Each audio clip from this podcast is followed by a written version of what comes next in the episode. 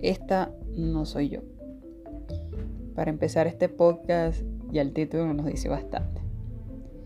Es que las últimas semanas me he sentido con un torbellino de emociones. Y las mismas me han hecho pensar en que esta no soy yo y que estoy fuera de mí. Claro, es normal sentirme vulnerable. Es esa sensación de no saber qué hacer con lo que siento. Y al conversar con una amiga, pudimos notar que ella también se siente de esta misma forma. Y creer que estar sensible nos hace estar en peligro.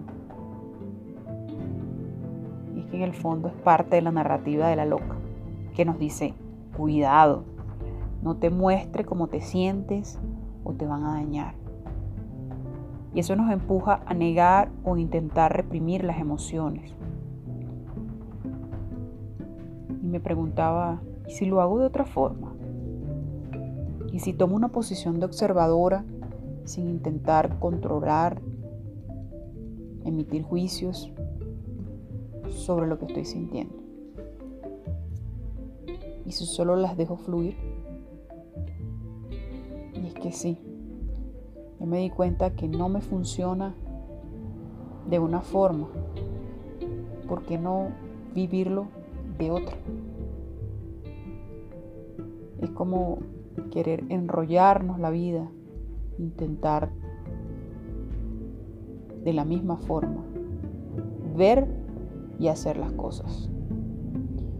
Cambiar mi mirada definitivamente hace que lo que observo se vea de otra forma. En fin, no soy mis sentimientos. Y mis sentimientos no son buenos ni malos. Simplemente son sentimientos. Estos son cuentos que no son cuentos, mi gente. Muchas gracias por, por estar aquí, por escucharme. Y si te has sentido que esta no eres tú o este no eres tú, quizás es hora de hacerlo de otra forma hora de observar de otra forma.